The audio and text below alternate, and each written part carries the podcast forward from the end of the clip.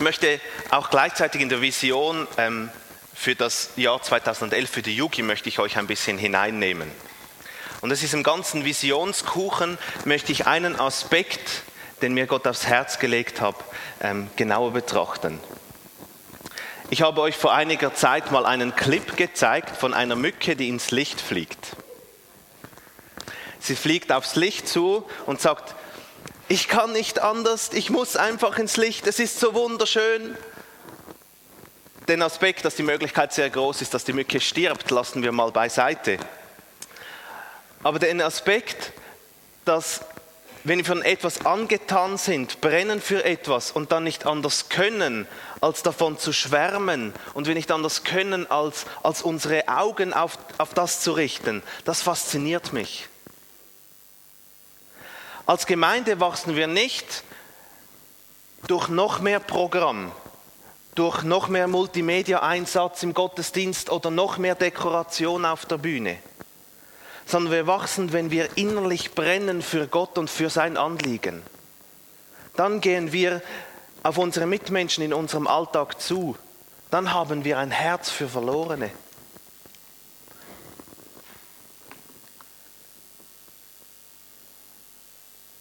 Unser Brennen für Gott zeigt sich in der Liebe untereinander, in der Freude und Hoffnung in uns und unserem Glauben und unserer Hingabe. Und diese Dinge sollten in unserer Mitte sichtbar sein. Nicht gekünstelt, nicht erzwungen, sondern von Gott innerlich abgefüllt damit. Und das ist unsere Vision in der Yugi für, die, für dieses Jahr. Fill my cup heißt die Vision. Auf Deutsch übersetzt heißt es, füll, füll mein Becher. Dahinter steckt der Wunsch, dass Gott unser Herz, unser Innerstes füllen möchte mit seiner Liebe, mit seiner Hoffnung, seiner Freude, seiner Leidenschaft, seinem Glauben und seiner Wahrheit. Und ich glaube fest, dass es Auswirkungen in unser Leben, Auswirkungen auf unser Umfeld Freunde, Familie und es auch Auswirkungen in unseren Diensten in der Gemeinde haben muss, wenn wir komplett von Gott abgefüllt sind.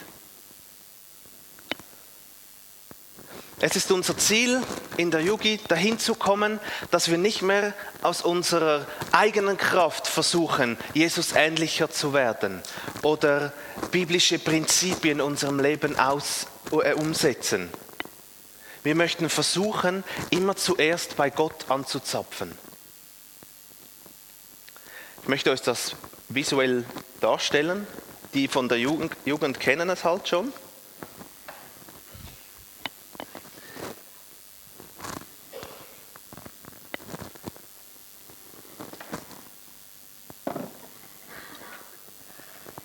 Könnt ihr es lesen? Oben ist ich, also ihr oder jeder Einzelne. Und unten ist mal eine schlimme Person oder Familie oder Freunde. Ich nehme mal die schlimme Person nach vorne. So. Wenn wir in einer Predigt damit herausgefordert werden, unsere Mitmenschen zu lieben, dann fällt uns als erstes die schlimmste Person in unserem Umfeld ein. Früher hatten wir eine Nachbarin, die hat uns immer den Ball geklaut, wenn er auf den heiligen Rasen von ihr kam. Das wäre so eine Person in meinem Umfeld. Und wir nehmen uns vor, dieser Person etwas Gutes zu tun. Und ich wette, dass in 90 Prozent dies auch umgesetzt wird. Aber ich wette auch, dass es immer mit einem Zähneknirschen passiert. Und wenn wir versuchen, weil wir versuchen, aus eigener Kraft etwas umzusetzen, ein zweites Mal macht man es dann vielleicht nicht mehr, weil das erste Mal ja schon mühsam genug war. In Epheser 1,4 steht, denn in Christus hat er uns schon vor der Erschaffung der Welt erwählt, mit dem Ziel, dass wir ein geheiligtes und untadeliges Leben führen. Ein Leben in seiner Gegenwart und erfüllt von seiner Liebe. Wenn wir bei, bei jeder Herausforderung in unserem Leben in erster Linie danach streben, von seiner Liebe abgefüllt zu werden, dann hat das Auswirkungen, automatisch Auswirkungen, dass die Mitmenschen, die ich nicht so mag, eben liebe oder lieben kann. Seine Liebe übersprudelt mein Herz. Und das ist das, was ich mit diesem Beispiel ähm, zeigen möchte. Wenn wir in erster Linie immer zu Gott kommen mit irgendetwas, das beschäftigt, eben mit der Herausforderung, Nächstenliebe zu üben. Und ich bitte Gott, füll mich ab mit deiner Liebe, damit ich die schlimme Person in meinem Umfeld lieben kann. Dann läuft das dann etwa so ab. Dann füllt er uns mit seiner Liebe und füllt und füllt.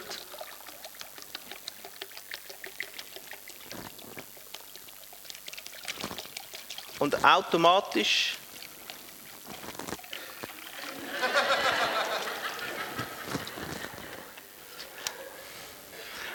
automatisch hat es Auswirkungen auf unser Umfeld.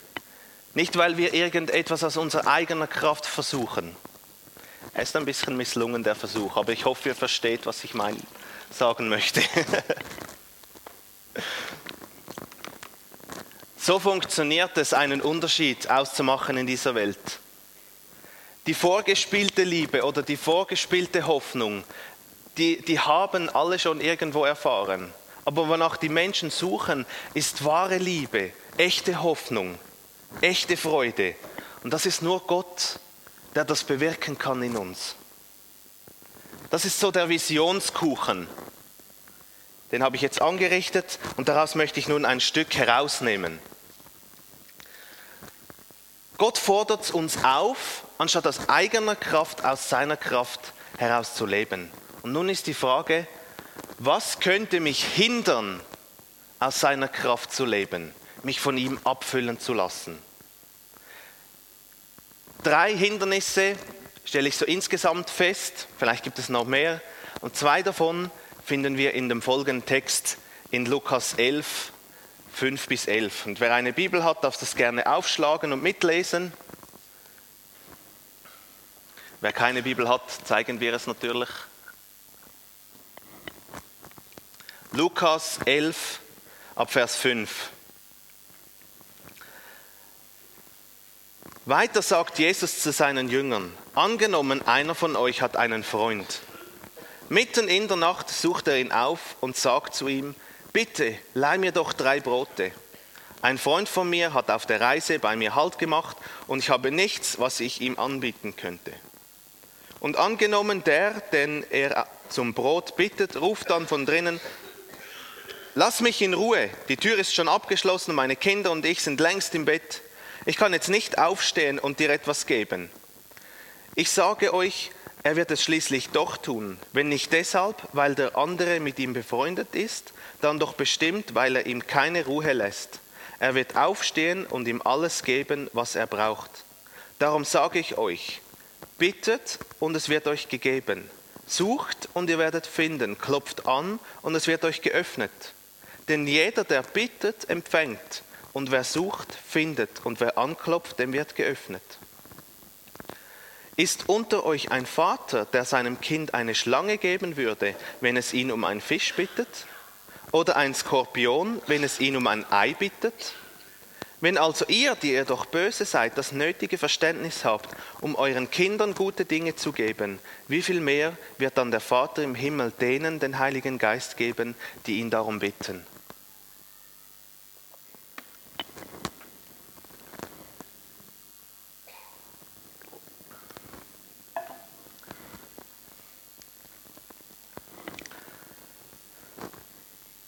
So das erste Hindernis. Ich komme noch darauf. In den Versen davor, vor diesem Text, zeigt Jesus seinen Jüngern das Vaterunser. Das kennen wir. Es ist das Vorbild eines Gebets, nach dem alles Wesentliche von Gott erbetet werden soll. Und nach dieser Belehrung versichert er ihnen die Erhörung des Gebetes. Er zeigt es ihnen anhand eines Beispiels aus dem Alltag, 5 Vers, äh, 5, Vers 5 bis 8. Er zeigt es äh, betreffend eines biblischen Prinzips auf, Vers 9 und 10. Und vor allem zeigt er es auf die Barmherzigkeit des Vaters im Himmel. Er zeigt dort drauf, Vers 11 bis 13. Und wenn wir, das, wenn wir das Gleichnis von Vers 5 bis 8 mal betrachten, verstehen wir, äh, betrachten und verstehen, dann finden wir darin unser erstes Hindernis. Dieses Gleichnis, zeig das mal, ja nein. Dieses Gleichnis zeigt das, äh, die Verhältnisse eines kleinen morgenländlichen Dorfes auf.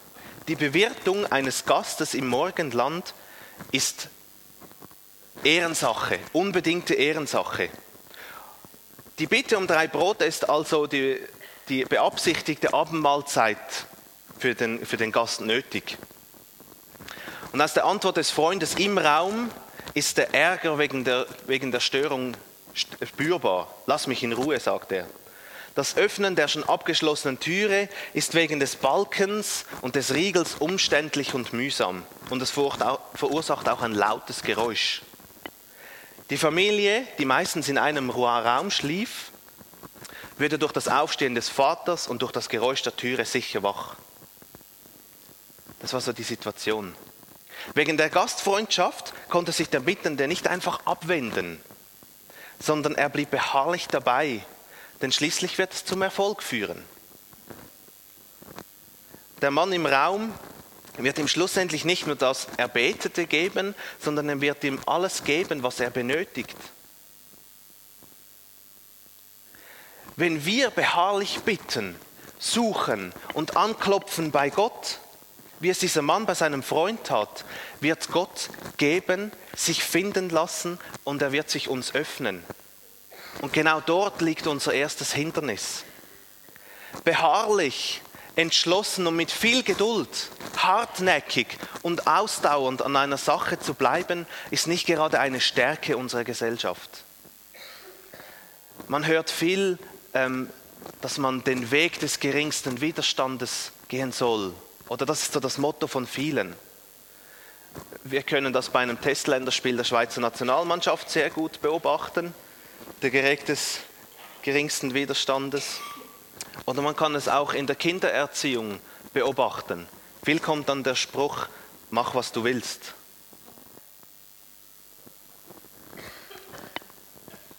Wenn wir in der Bibel nach Barmherzigkeit suchen, finden wir es meist im Zusammenhang mit Gebet. Römer 12, 12 heißt es, seid fröhlich in Hoffnung, geduldig in Trübsal, beharrlich im Gebet.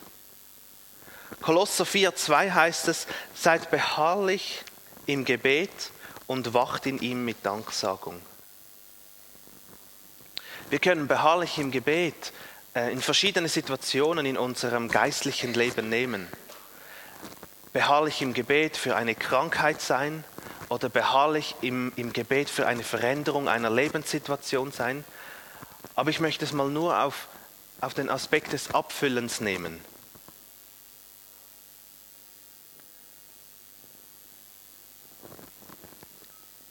wenn es darum geht, beharrlich von Gott etwas zu erbitten, dass er uns oder zu erbitten, dass er uns mit seiner Kraft oder seiner Liebe ausschüttet, suchen wir schnell einen anderen Weg, um ans Ziel zu gelangen.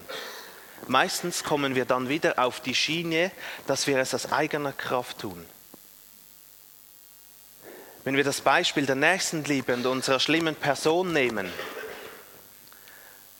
dann möchte ich euch fragen, wer von euch getraut sich Gott zu sagen, Herr, bevor du mir nicht deine Liebe schenkst, mache ich keinen Schritt.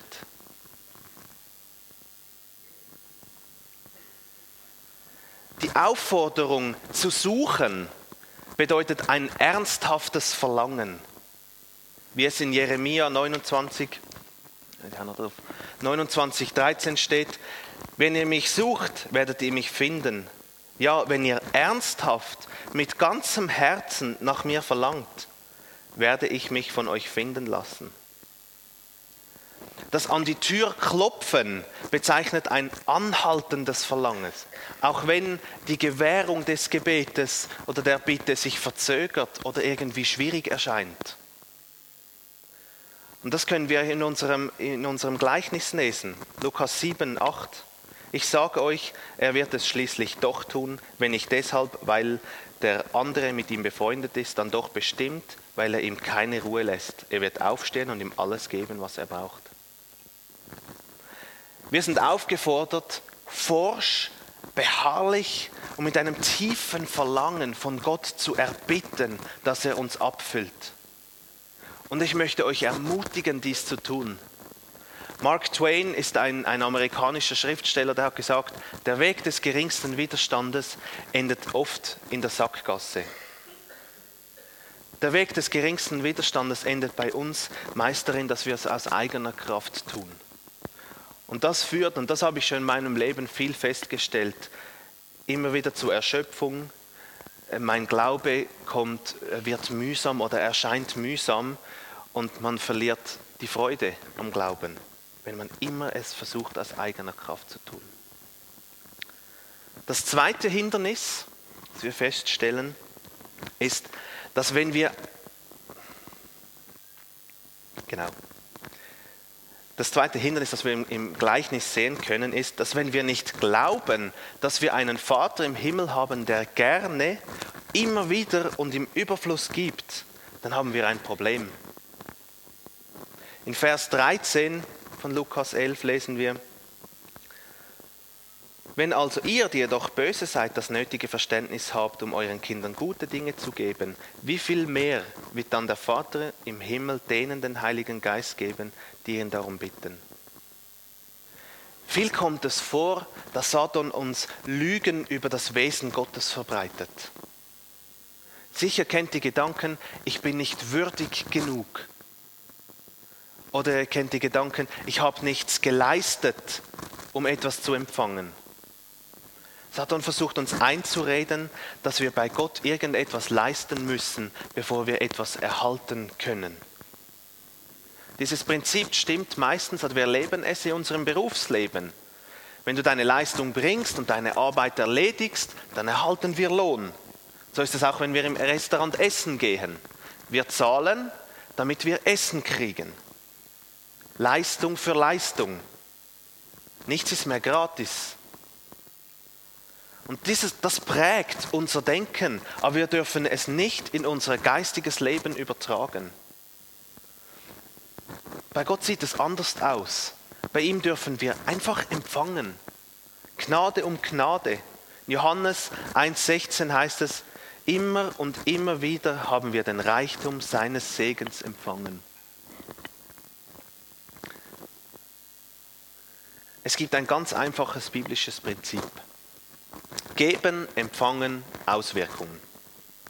Gott ist der, der gibt und wir sind die, die eingeladen sind, zu empfangen, aufzunehmen, abgefüllt zu werden.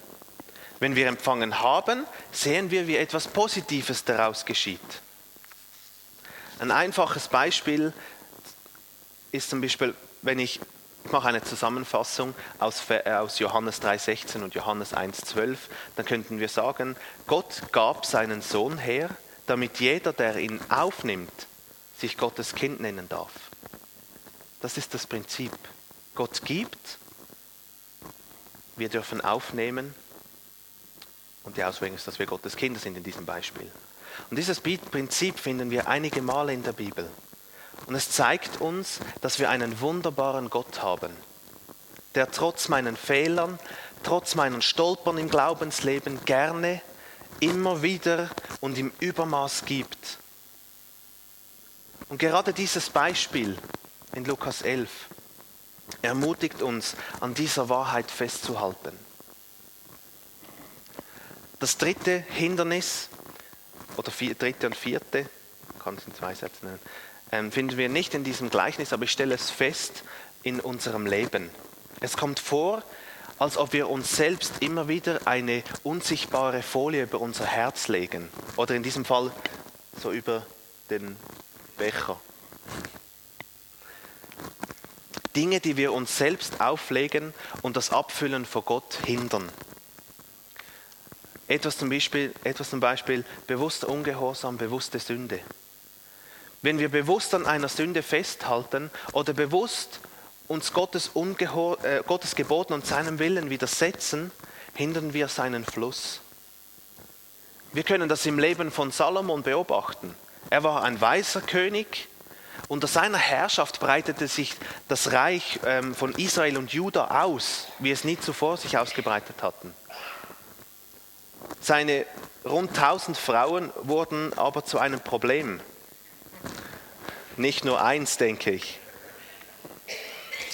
Sie gewannen das Herz des alternden Königs für ihre heidnischen Götter, sodass er nicht mehr ungeteilt dem Herrn gehörte. Gott warnte ihn und trotz der Warnungen verfiel er in den Götzendienst. Und das Reich brach schlussendlich zusammen und es kam nie mehr aus diesem Tief heraus. Wenn wir trotz Warnungen Gottes in Ungehorsam leben, wirkt sich dies wie eine Folie auf unser Herz aus. Kann, kann das, womit uns Gott eigentlich abfüllen möchte, nicht fließen. Eine weitere unsichtbare Folie ist Stolz.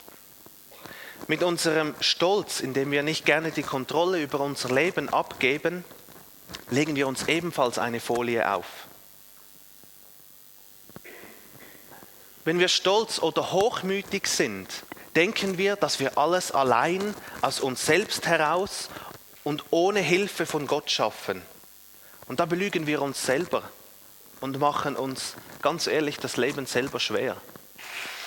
Paulus schreibt, und er ist ein sehr großes Vorbild, was im Glaubensleben angeht, er selbst schreibt im 2. Korinther 3.5, aus eigener Kraft sind wir dieser Aufgabe nicht gewachsen. Es gibt nichts, was wir uns als Verdienst anrechnen könnten.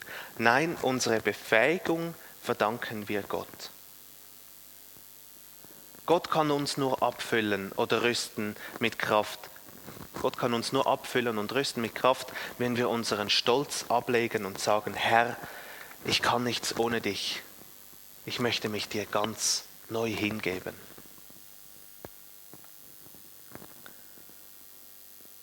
Gott möchte uns reichlich abfüllen. Er möchte uns überschütten mit seiner Liebe, mit seiner Kraft, mit seiner Freude, mit seiner Geduld, mit seinem Segen und mit seinem Heiligen Geist. Wir lesen, er möchte uns den Heiligen Geist geben. Das war das höchste Geschenk, das er uns geben konnte. Und das möchte er uns geben. Er möchte unser inneres, inneres Feuer entfachen.